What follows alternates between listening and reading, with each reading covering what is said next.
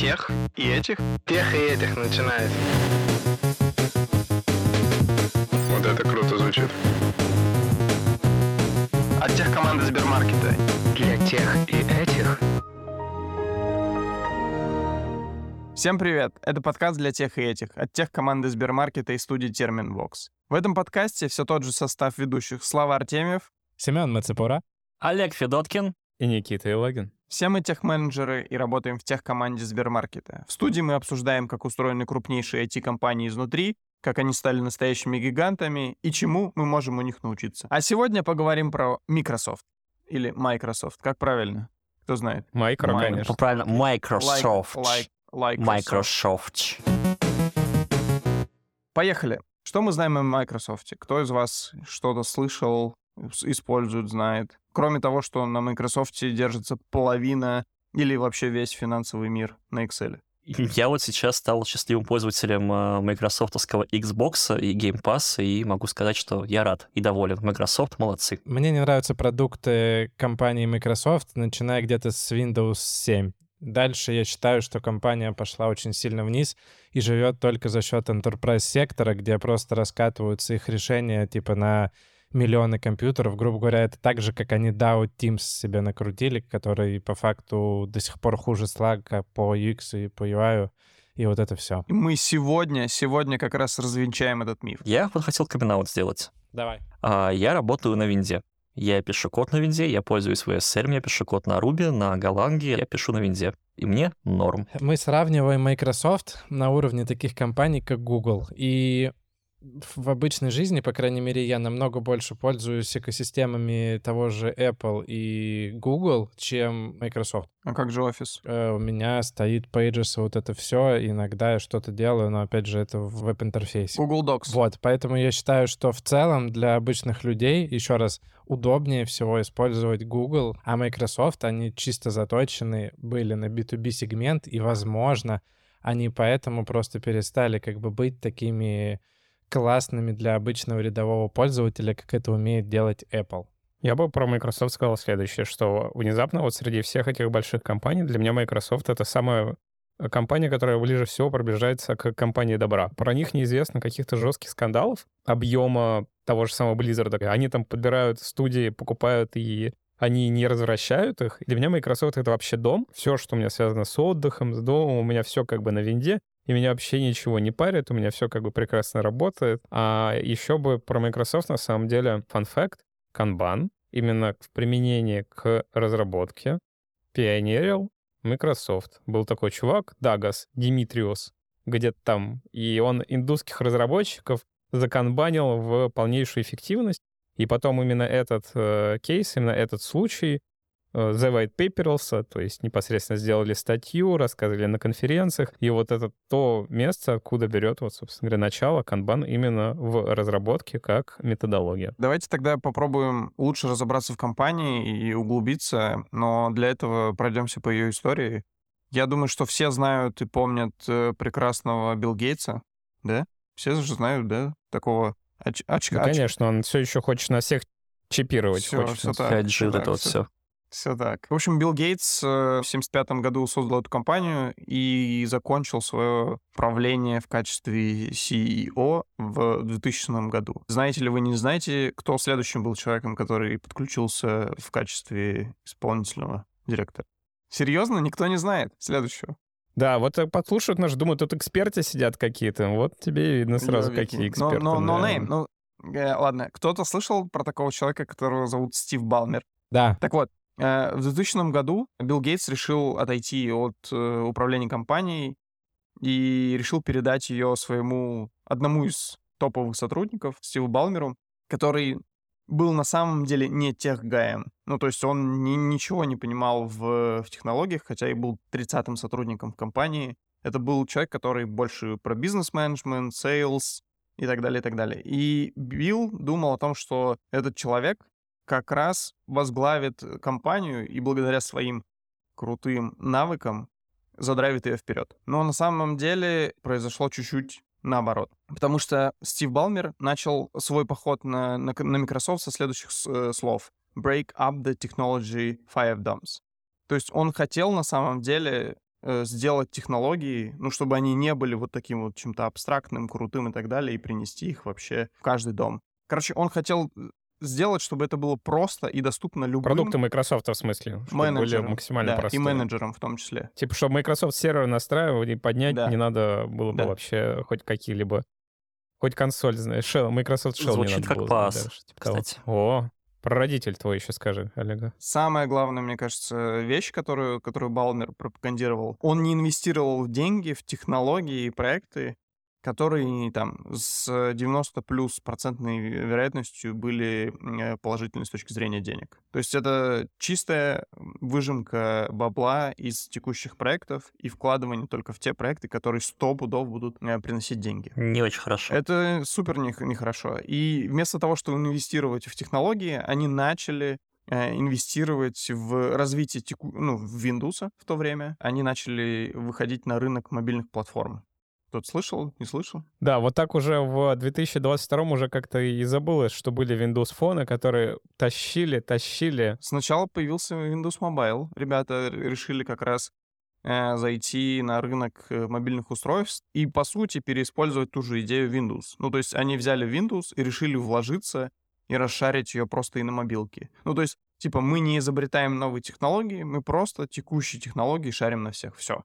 И, и опять не полетело. Самое, что забавно, вот этот э, шаг, он, кажется, максимально нарушал его принцип, если мы его правильно поняли, о том, что технологии должны быть просты для использования, потому что Windows Mobile был нифига не не прост для использования. Ты должен был бы быть техногиком, задротом, кликать в иконки, короче, и на самом деле уметь пользоваться десктопом на э, экране мобильного телефона. Ну, то есть, представьте сейчас, воткните свой десктоп в экран мобильного телефона. Насколько это вот все эти мелкие иконки, рабочий стол, насколько это было бы вам сейчас неудобно. И вы обязаны были пользоваться стилусами, чтобы работать с этим телефоном, потому что без, ну, то есть пальцем тыкать было нельзя, вы не попадете базово никуда. Мне кажется, там проблема была, что они на уровне UI не доточили это все до, до состояния мобилки. Если мы говорим про дизайн как раз, то не являются ли Microsoft пионерами плоского дизайна? Это же они придумали в итоге вот этот вот Windows плоский, э, и который все сейчас плоско, все интерфейсы плоские. Почему? Это Microsoft придумал. Да, да, да, да, это первые Microsoft завезли. Я даже бы не сказал, что они тренд задали. Ну, то есть, с точки зрения UI, мое мнение, они просто квадратики сделали. До ума все это все равно довел Google. И тот материал, и тот минимализм, которым все сейчас пользуются, это чистая работа Гугла вообще. На самом деле, ребят, вы забываете одну вещь. На рынке уже был Android и iOS. И ребята просто решили выйти на этот же рынок с э, хреновой технологией, которая на самом деле ни- никого не привлекла. Вот и все. Android занял огромную позицию, и iOS занял огромную позицию. Никому больше не нужны были Windows фоны, которые на самом деле ничем особо и не выделялись. И это было просто недальновидное и позднее решение. Вот и все. Я думаю, что если бы они это смогли продать как экосистему большую, где у тебя твой ПК, твой телефон, и вот это вот все живет в одном мире, это было бы популярно. Возможно. Почему сейчас с Apple не уйти? Потому что ты живешь в экосистеме Apple, тебе тут дико комфортно, и ты не хочешь уходить. Базово. Но тут э, скорее вопрос в чем? Билл Гейтс таки сильно ошибся со своим последователем. Отчасти да, но сейчас как раз я расскажу, почему отчасти. Э, Потому что Балмер э, сделал большой пивот на Enterprise. И это было его основной идеей, то есть предоставлять сервис Enterprise. То есть это как раз и офисы, и Windows, и все остальное. Цена акций была на самом деле ужасной и типа постоянно стагнировала, но компания была прибыльной. То есть за, за время э, Балмера он в- э, увеличил прибыльность в три раза. Абсолютно вот тем самым, тем, что он просто закручивал гайки, использовал те вещи, которые 100 пудов использ- будут приносить прибыль, инвестировал практически минимум и, в общем, начинал зарабатывать, по сути, деньги для компании, и все. Поэтому в какой-то момент после фейла мобильных э, платформ, после фейла мобильных телефонов и так далее, было ре- принято решение, что он уходит с поста SEO, и в этот же день, чтобы вы понимали, акции Microsoft улетели вверх на 7%. Просто с, с- с- с известием о том, что он уходит Это хитрый план с был. поста SEO. Ну, скорее, скорее всего, да. Все мы понимаем, что это рынок и все такое. И весь, на самом деле, мир замер в ожидании саксессора. Кто же будет следующим SEO Microsoft? И все не понимали, кто это будет. И на самом деле, перед тем, как мы перейдем как раз э, к этой личности, этой темной лошадки, э, я хотел бы спросить у вас, Если мы говорим про какие-то вакансии, должности и так далее, то какую стратегию и в каких ситуациях используете вы? Вы растите людей в компании, вы приглашаете людей э, из других компаний для того, чтобы они возглавили. Например, в Microsoft все ожидали, что это будет человек с улицы, который придет с улицы и научит Microsoft работать. Вот вопрос. Когда использовать человека с улицы, когда использовать человека изнутри и растить? Очень много факторов, которые я вкладываю в то, чтобы ответить на свой вопрос. Во-первых, есть такое понятие talent pool. Если переводить его на русский язык, это буквально бассейн талантов, который у вас есть. Это вот набор людей, которых вы как руководитель подмечаете, замечаете с их потенциалом и понимаете, куда этот человек может прийти. И в любом случае, зачем, задумайтесь, кстати, для начала, зачем вам нужен этот самый successor-последователь. Зачем? Для меня ответ следующий. Чтобы пойти дальше. Я вот очень заточен в том смысле, чтобы идти дальше, куда-то выше, отвечать за большее.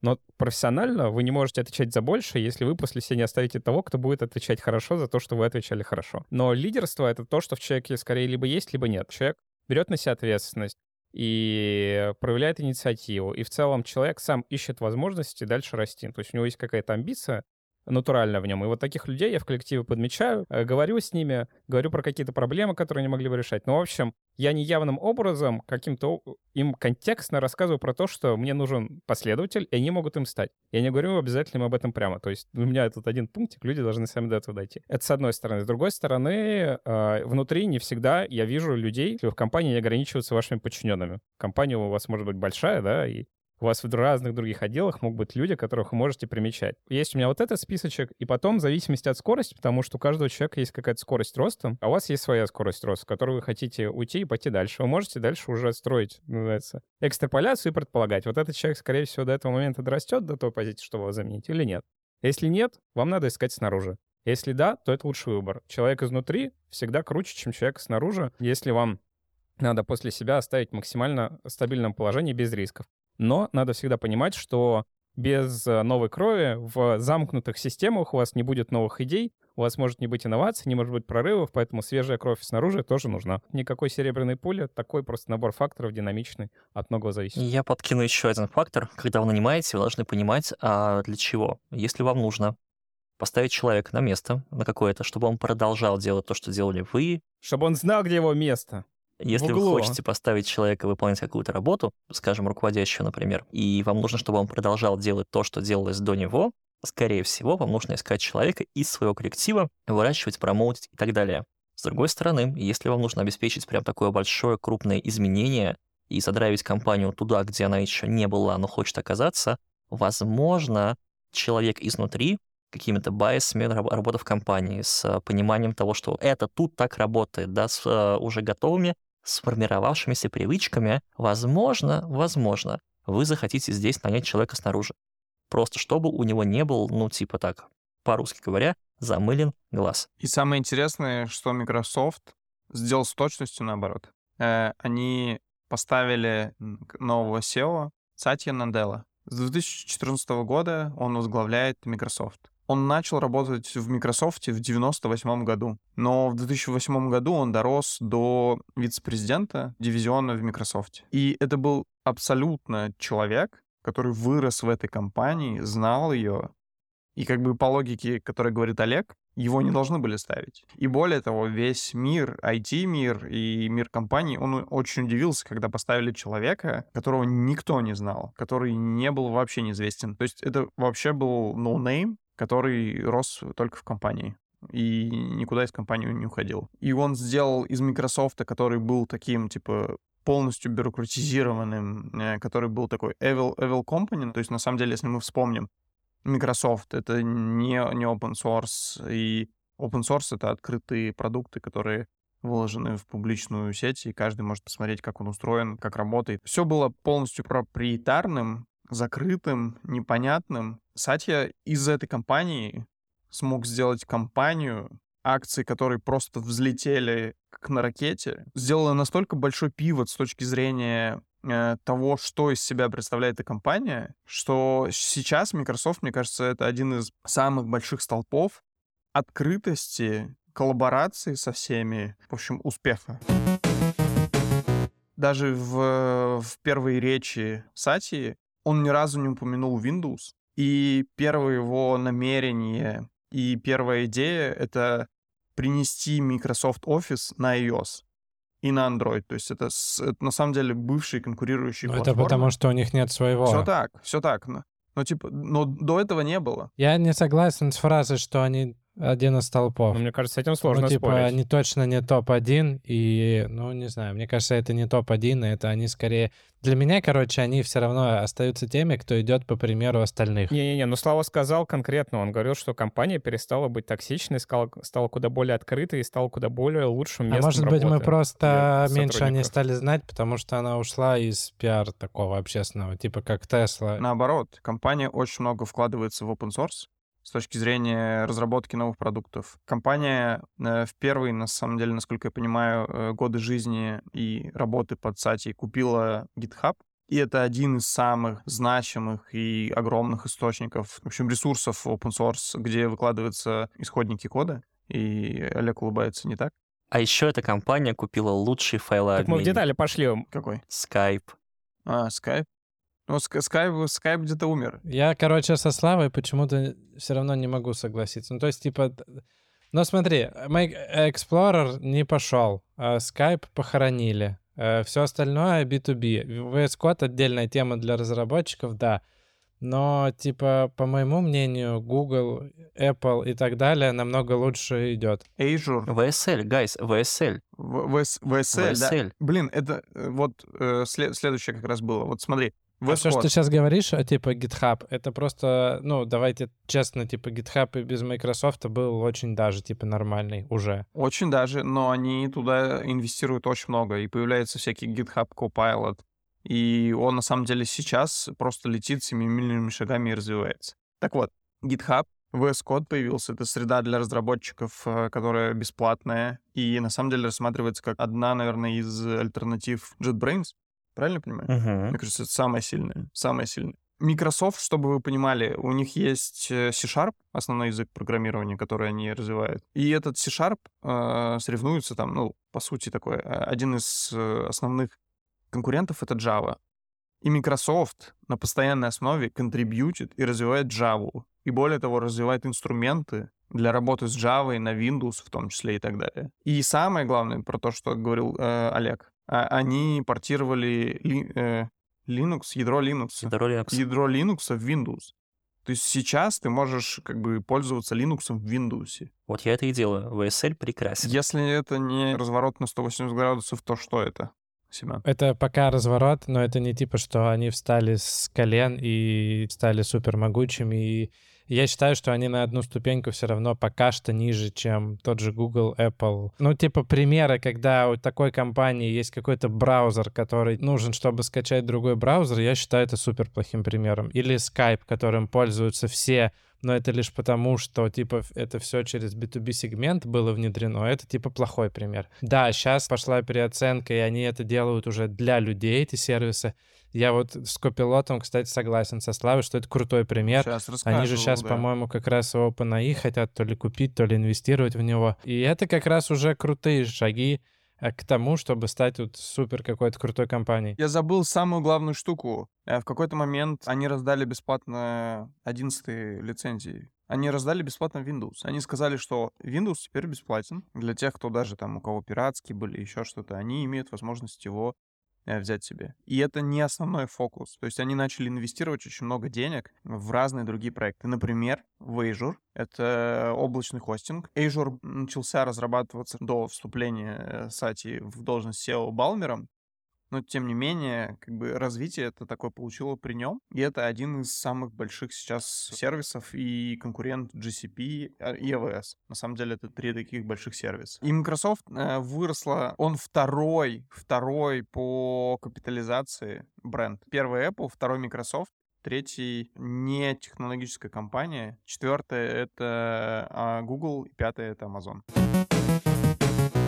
У меня вопрос, Давай, давай. который меня очень сильно волнует, потому что мы начали что-то рубиться, обсуждать детали, а тем не менее назначение сати — это очень интересный факт, который мы вообще не разобрали. Ты очень клевый вопрос задал. Как, типа, искать себе последователей? И вопрос, вот как они этого человека нашли, вытащили, почему именно его, и почему он так развернул компанию. Он сам так решил, как это вообще случилось? Да, мы подходим плавненько к этому, почему вообще и как он управляет. Основная идея была какая? Как я уже говорил, он был с 2008 года, он руководил дивизионом Microsoft по Enterprise, и он был вице-президентом. Идея Балмера как раз в том числе была в том, что как я уже говорил, Enterprise — это будущее, и Microsoft должен идти вот в, эту, в это направление. И поэтому э, это был идеальным кандидатом с точки зрения того, как э, компания должна развиваться. Это не его заслуга за э, экономическое чудо Microsoft, потому что большая часть была заложена Балмером, и компания на самом деле была прибыльной очень-очень-очень долгое время. Но чисто его заслуга — это то, как компания сейчас воспринимается, ее бренд, ее новые продукты, ее открытость и те новые технологии, в которые они вкладываются. Например, недавно э, была заключена сделка. Есть такой стартап, который называется OpenAI, если кто-то слышал, и хайповая тема с чат GPT. Давай, слышал, слушай, секундочку новостей, потому что кто-то из слушателей мог бы это пропустить, а это прям натюрлих революция. Да, если кто-то слышал или не слышал, в общем, чат GPT — это стартап, который появился, на самом деле, в 2022 году, насколько я помню, помню. Э, суть его такая. Это нейросеть, которая обучена на, данных с интернета и которая может выполнять и отвечать на вопросы, генерировать код, сочинять песни, стихи, генерировать картинки, э, генерировать тексты. В общем, которая на самом деле на, на текущий момент, наверное, чуть-чуть не дотягивает до человека, но уже настолько близко к нему приблизилась. Он может проходить экзамены, экзамены в какие-то крутые универы. Уже, кстати, пошли шутки, что типа людям отказывают э, типа в работе и так далее, говоря, что они прошли собес через чат GPT как раз. В 2023 году обещают, что выйдет новая версия чат GPT 4, и тут как бы на самом деле пора бояться за свою работу. Нет, кстати, нет. Если вы вдруг начали переживать за свое рабочее место, видя этот чат GPT, то перестаньте, потому что разработка ПО — это в первую очередь история про жирные хвосты в гаусяне. Что это такое? Несмотря на то, ну вот гаусян — это нормальное распределение, все помнят. Несмотря на то, что в 99% случаев ГПТ сгенерирует плюс-минус такой код, который надо, это тут вот 1% по краям графика, те самые жирные хвостики, они поломают все. Небольшой баг, небольшая неточность. Ну, короче, вы просто, например, а будете переводить деньги э, не с того счета, не на тот счет, например. Поэтому не переживайте за свои рабочие места, ГПТ их у нас не отнимет никогда, а вот художники переживайте.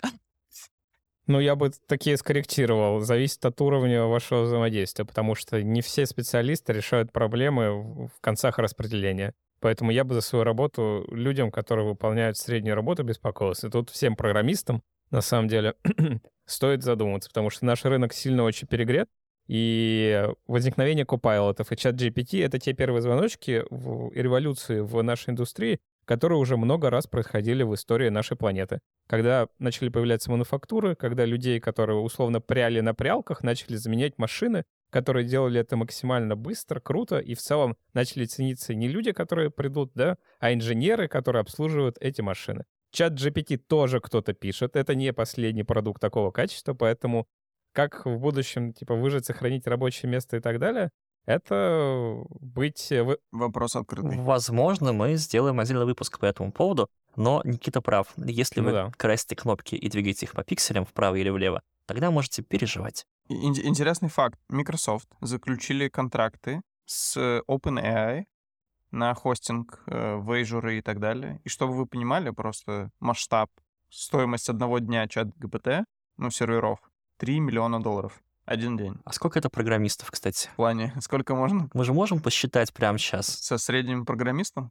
Ну вот смотрите, мы берем, допустим, дорогого программиста, что один час работы дорогого программиста очень дорого стоит 100 долларов в час, правильно? Это получается 30 тысяч часов программистов, а теперь мы 30 тысяч поделим на 8, потому что у нас все-таки 8 рабочих часов, и получим это работа 3750 крутых программистов в день. Я чувствую, нам надо отдельный выпуск сделать про чат ГПТ. И про Я говорю, да, следующий сезон, возможно, мы начнем разбирать всякие ГПТ, приколюхи.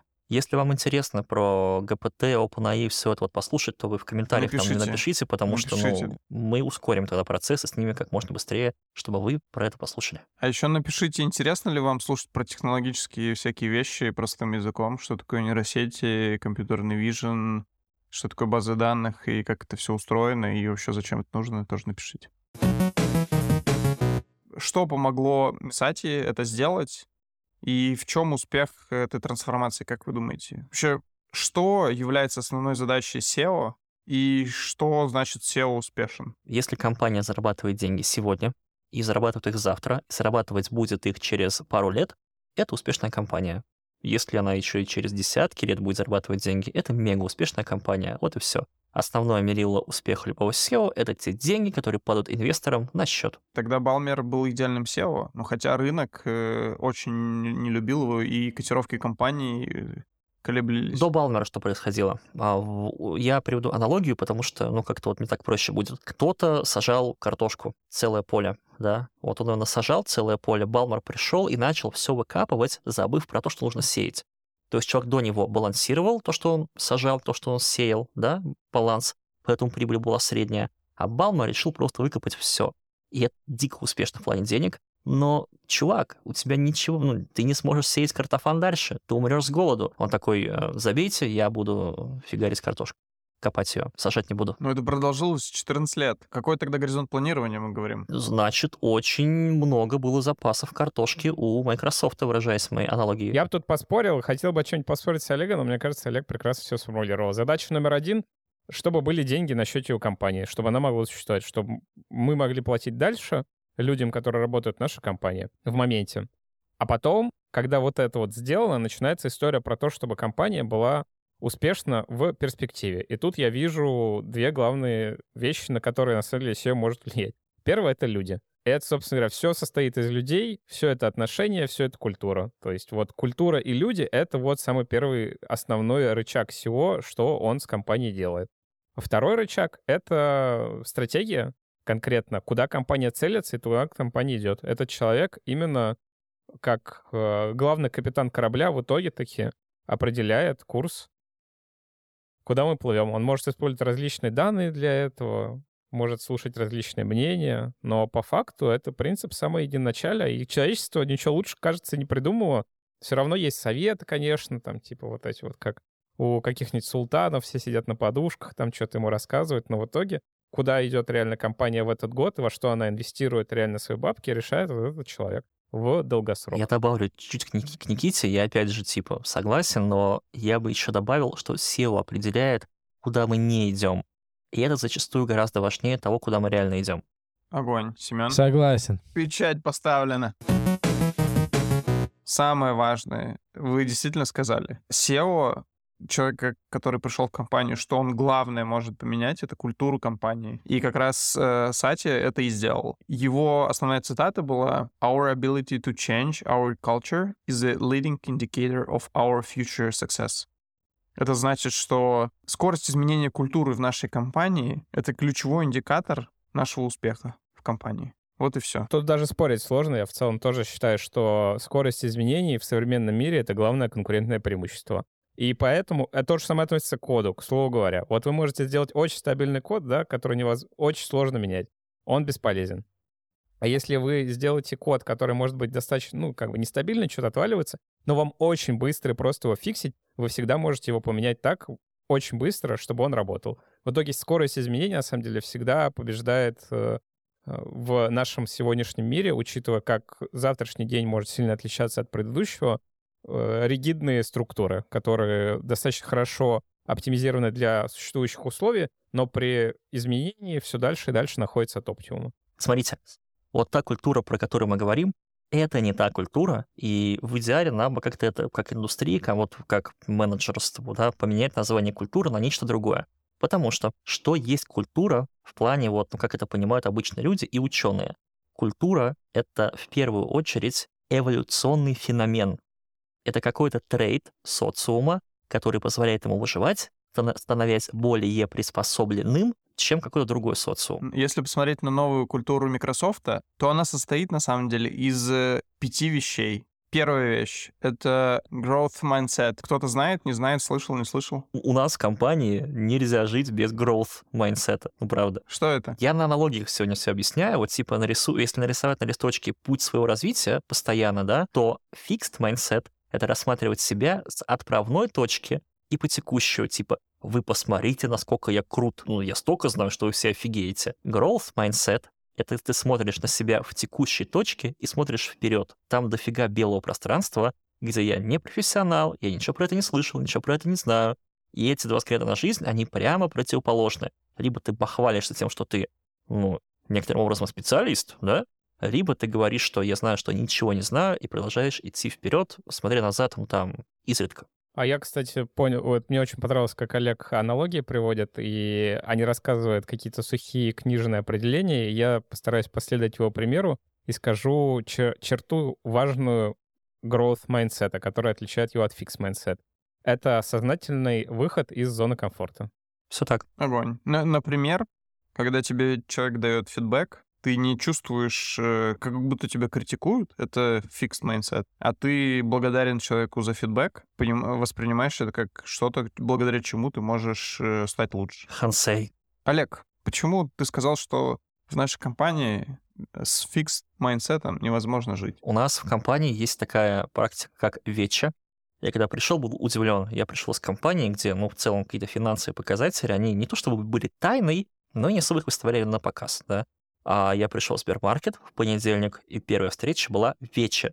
И это сохраняется до сих пор, на которой, помимо того, что нам рассказывают, как компания себя ощущает, по GMV, по EBITDA, по ROI, ну, короче, по всем показателям, и наш SEO, Асан, он еще рассказывает какие-то вещи, которые либо сам узнал, либо считает важными и так далее. И эта фраза про growth mindset, она там часто звучала, плюс фраза величайшего, как его назвал, миллиардеда, миллиардет а, Рейдалио, а, что рост — это боль плюс рефлексия. Эти фразы часто звучат, и они пушатся в сознание, потому что чем чаще ты это повторяешь, тем больше люди это помнят. Когда мы там растем вверх, мы в любом случае выбираем людей, которые похожи на нас, с одинаковым mindset ом, и если у нас там топы с mindset ом growth, то и там топ минус один тоже growth mindset и так далее, так далее, так далее, вплоть до а, разработчиков. И это хорошо, потому что growth mindset — это не только про работу, это про карьеру, это про личную жизнь, это про взгляды вообще, вплоть до взглядов на здоровье и на состояние собственного организма в плане соотношения жира и мышц. Я бы тут добавил, ты внешние, мне кажется, факторы какие-то рассказал. А почему в нашей компании это критически важно? Потому что нам постоянно надо меняться.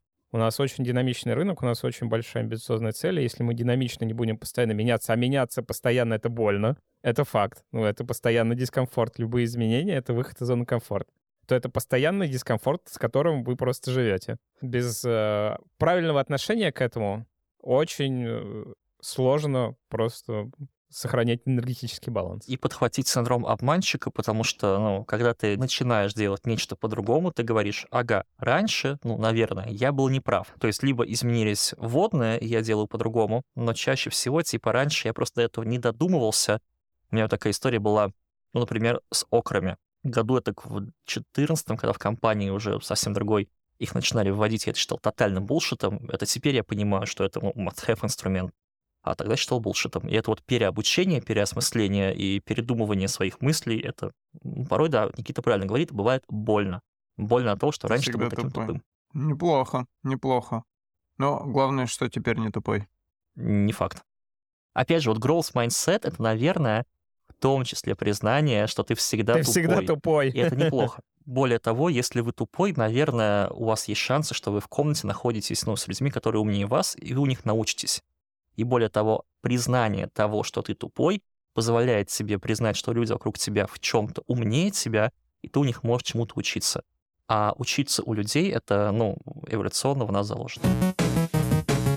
Если углубляться в теоретическую часть, то это исследование, которое было сделано Карл Двек. И она, по сути, ставила эксперименты, в том числе со студентами, о мотивации. И оказалось, что люди, которые считают, что талант, он дан изначально, и если ты не талантливый человек, ты не можешь чего-то достичь, они на самом деле достигают меньших вещей, заведомо считают, что они будут неуспешными. А люди, которые считают, что талант и какие-то способности, они просто нарабатываются со временем, они просто берут и делают. Сатья руководствовался этой книгой и, в общем-то, ее везде пропагандирует, г- рассказывая о том, что на самом деле вся компания должна жить по таким правилам, постоянно меняться, постоянно улучшаться и находить те вещи, в которых они, она может стать лучше. А второй большой культурный атрибут Microsoft, э, он звучит как customer obsessed. То есть это люди, которые в первую очередь думают о своих пользователях. На самом деле, насколько я помню, у нас э, в принципе в Сбермаркете тоже такое есть, нет, Олег? Мгм. Есть. Главная миссия компании — это доставлять продукты, чтобы экономить людям время на нечто более важное. Сати поменял слоган и миссию компании, по сути. э, A computer on every desk and in every home. Ну, типа, компьютер в каждый дом и в каждый стол. После этого он превратился empower every person and every organization on the planet to achieve more. Ненавижу слово empower. Это вот такое некоторым образом не токсичное, но часто бессмысленное слово, потому что ну, если ты говоришь empower, ответь, пожалуйста, на вопрос how. Empower how. То есть как ты это empowerить будешь? Это уже вопрос имплементации, знаешь ли. Вместо того, чтобы фокусироваться на компьютерах и на СПО, компания теперь фокусируется на людях вокруг этих технологий. Очень во мне это отозвалось э, внутри, потому что платформа, ну, до определенных событий, а, она была направлена скорее, не только, но скорее на технологии. Сделать круто или там сделать прикольно, сделать классно. А на самом деле, и мы это теперь сделали, а, нужно было переориентироваться на людей. То есть на людей, которые, которые пользуются нашими решениями. И если вот ваш бизнес там не предполагает влияние на, ну, как будто бы, да, это технологии, только технологии, и не влияет на людей напрямую, задумайтесь, как вы можете влиять все-таки на людей, которые пользуются этими технологиями. Потому что сами себе технологии — это просто прикольно, но зачастую никому не нужно. А зачем вы тогда делаете? Ну да, кто ваш главный потребитель? Для кого вы это все делаете? Круто. Олег, э, круто, что ты за такое небольшое время так сильно вырос. Третий принцип э, называется diverse and inclusive. Зачем? Все так. На самом деле, я правда считаю, что это полезная вещь. У ребят пропагандируют то, что они открыты ко всему новому, у них нету байсов, и они, в общем-то, готовы выслушивать любые точки зрения, на самом деле. Это не только про пол или еще что-то, это в первую очередь про то, как мы мыслим, это про то, как мы представляем себе те или иные там идеальные миры и возможность повлиять. Потому что когда у тебя есть единая точка мнения, когда вы точно сходитесь в каких-то представлениях, это значит, что вы можете, скорее всего, что-то забыть. Потому что другой человек тебе может, на, не знаю, показать совсем с другого ракурса ту проблему или решение, на самом деле. Есть научные исследования, которые подтверждают, что коллективы, которые более разнообразны и в которых обеспечивается больший уровень возможности самовыражаться и высказывать свое мнение без э, опасения быть каким-либо образом наказанным, у них есть две такие особенности. Первое, у таких коллективов разнообразных куда больше шансы разломаться в итоге и вообще даже не собраться и не начать работать нормально. Не сложится, не получится. Но в случае, если у них все получится, и они сработаются и станут реально командой, то такие коллективы в среднем работают куда лучше и эффективнее. Можете измерять чем угодно, в каких-то идеях, в продукте. Но в основном это просто в бизнес-успехе, то есть реально в деньгах, которые они приносят компании. Поэтому у этого пункта, кроме того, что это про э, включенность всяких меньшинств, вот этого всего, что может доходить до гипертрофированных размеров, есть очень практичный бизнесовый смысл. Действительно, разнообразие в бизнесе помогает принимать более лучшие решения. Огонь. И четвертый культурный принцип звучит как One Microsoft, One Microsoft. Вы даже не представляете, насколько это важно. Вот этот принцип one, one компания. Один Microsoft, один язык, одна нация. Да, говорит о том, что мы на самом деле все индивидуальные. Там может быть э, Microsoft Teams, может быть э, VS Code, еще что-то. Но все разделяют единую миссию, и все идут в, в одном направлении, помогая друг другу. И этого очень тяжело достичь, просто максимально. Вот ближайшая аналогия, которую я знаю, это подводная лодка. Типа, что вот вы все — это одна большая подводная лодка. Если вы будете думать, что вот мой отдел Вот главное, чтобы мой отдел заперформил, а остальные хрен с ним. Если в подводной лодке затапливается один отдел, всему остальному творческому коллективу плохеет, заверяю вас. Очень легко понять и очень сложно начинать делать, потому что, ну, своя рубашка ближе к телу, есть такая хрень, как коалиционная психология, которая, ну, разделяет нас на группы. Внутри нас есть яростное желание объединяться в группы, и они не должны быть большими. Если у вас там 200 человек вместе вы работаете, будьте уверены, коалиционная психология затащит вас в более маленькие группы. Поэтому капитально крайне важно выстраивать горизонтальные связи и рушить ментальные барьеры между мини-социумы в большом коллективе. Иначе у вас все так дефрагментируется, и вы никуда вообще не приедете. Каждый мини-социум будет тянуть в свою сторону. Если вы хотите начать работать в эту историю, а, прочитайте про Relationship Attribute Matrix. Это такой фреймворк для понимания, как у вас кластеризованы люди внутри ваших команд, и вы вообще команда одна большая или not so much. Давай последний.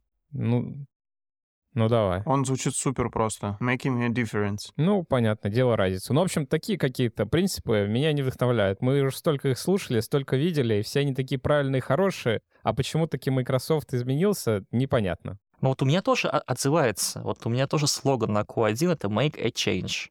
Я как-то его перевожу, по-разному бывает, но тоже типа «сделать разницу». Опять же, если вы это делаете каждый раз, ну, файн. Но типа make a difference — это сделать заметный difference, да, это сделать, ну, что-то визуально заметное, что-то осязаемо заметное и так далее. Это, опять же, возможно, эти принципы должны лечь на какую-то почву, вот э, как у меня в платформе, мы почувствовали какой-то ну, определенный набор болей, собрали с людей, и поняли, что вот, а вот оно как нужно было. И банальная фраза make a difference, она вот теперь make sense. Если ты берешь Microsoft, допустим, до того, как э, еще время Балмара, да, и ты говоришь, все, новая культура, и приходишь к случайному человеку, к случайным 10 человекам в компании и говоришь, все, давай завтра ты будешь делать разницу. Он такой, да, ты его убеждаешь, он хочет делать разницу. Что завтра происходит, скорее всего, ничего полезного. Но потому что делать разницу куда, как, почему именно туда. Ну, то есть, в общем, во всей этой истории с культурой, мы вот уже которую компанию разбираем, мне кажется, мы постоянно что-то упускаем какой-то ва- важный ингредиент. Важный ингредиент того, чтобы эта культура реально сделала разницу в конкретной компании. Скажу Крамлу, может быть, но, как я говорил ранее, а что культура — это набор эволюционных трейтов и особенностей, которые помогают эволюционировать.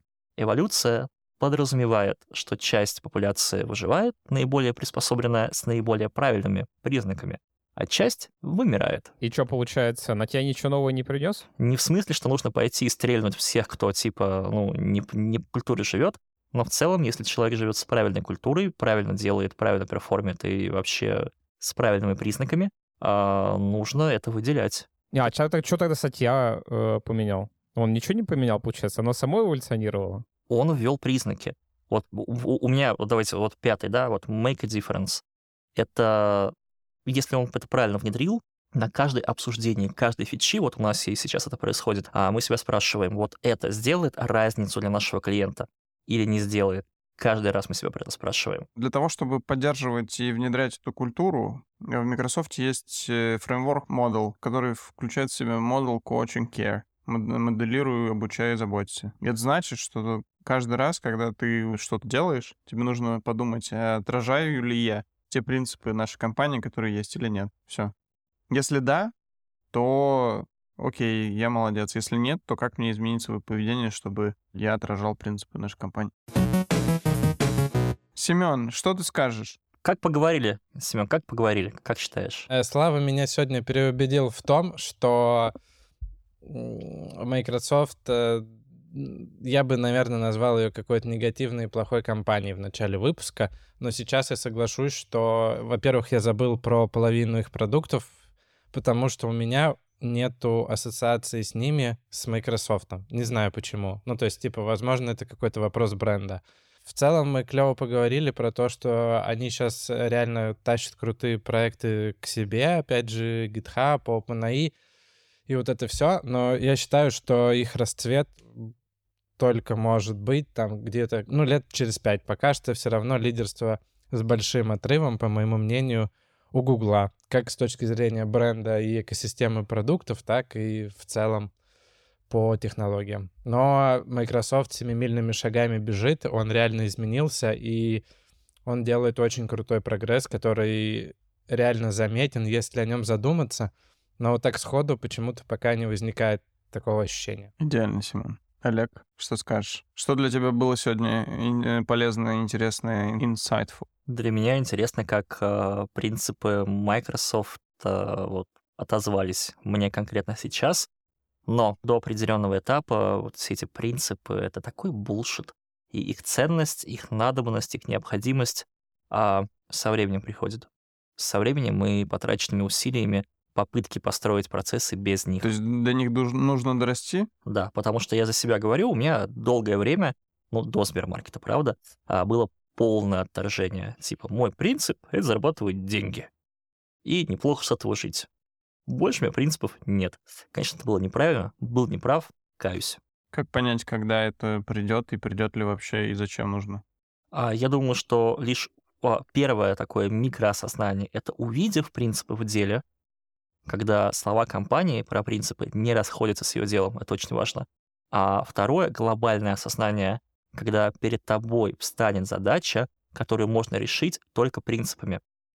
К примеру, а, заолайнить 65 человек в какую-то одну задачу. Да, есть окры, но это глобально, и окры не всегда помогают решать вот эти ежедневные проблемы. А есть ряд принципов, если вся команда и все команды в команде их разделяют, то все становится хорошо. Никит, что скажешь? Я думаю, я для себя не нашел ответа на самый интересующий меня вопрос, все-таки как этого человека выбрали именно на эту позицию, почему именно его. Ну, то есть, понятно, он руководил дизайном э, направлением по enterprise продуктам, и на это делал основную ставку предыдущий SEO, и он счел, что это лучше будет продолжатель вот этой вот идеи. Но, тем не менее, все-таки выбирали, чтобы что-то поменять, скорее всего. То есть вот этот момент, возможно, мы никогда не узнаем это, и там... Так, а мне кажется, как раз в этом-то и фишка, что Microsoft жила за счет типа B2B продуктов офисных, и, возможно, у этого человека было видение как раз как встать реально на одну ступень и обогнать Apple с Google. Ну, то есть, ну, типа, встать выше их. То есть, если он это смог провернуть там с миллионами офисных мест, он это сможет, типа, внедрить э, Microsoft обратно, типа, повсеместно каждый дом, в каждую комнату. Интересно. Ну, то есть это совсем, мне кажется, супер вообще логичный шаг. Интересно, интересно, если именно это действительно было основным. И второе, мы в целом недостаточно, на мой взгляд, погрузились в интересно, в имплементацию культуры и ценностей, а хочется погрузиться в глубину и все-таки разобрать больше по винтикам. А вот Сатья пришел, а вот что он сделал в первый день, day one? Что же он такого начал говорить людям? Дальше начал все это внедрять. Почему у него получилось? Корпорация-то огромнейшая, и он реально ее развернул. Реально динамика поменялась. И это одна из старейших корпораций айтишных в нашем мире. Может, там из топ-10 только Apple с ней сравнится. Они там год разница. 75-й Microsoft, 76-й, соответственно, Apple. 1900, надо понять. Поэтому всякие и Google, они несравнимо моложе. За 8 лет это потрясающий результат для такой сложной, бюрократизированной старой организации. Каким образом получилось достичь? А мы не ответили на этот вопрос. Мне этого не хватает. Я думаю, если вам, слушателям дорогим, тоже этого не хватает, то извините. В следующий раз, я думаю, мы постараемся копнуть поглубже. Вы слушали подкаст для тех и этих от тех команды Сбермаркета и студии Терминвокс. У микрофона были Слава Артемьев. Никита Илагин. Олег Федоткин. И Семен Мацепура. Вместе с нами этот подкаст сделали звукорежиссер Александр Павлов, продюсер Глеб Фадеев и дизайнер Елизавета Семенова. Слушайте подкаст там, где вы слушаете подкасты, а еще мы теперь есть на Ютубе. Подписывайтесь на социальные сети Сбермаркет Тех, все ссылки вы найдете в описании. Пока-пока.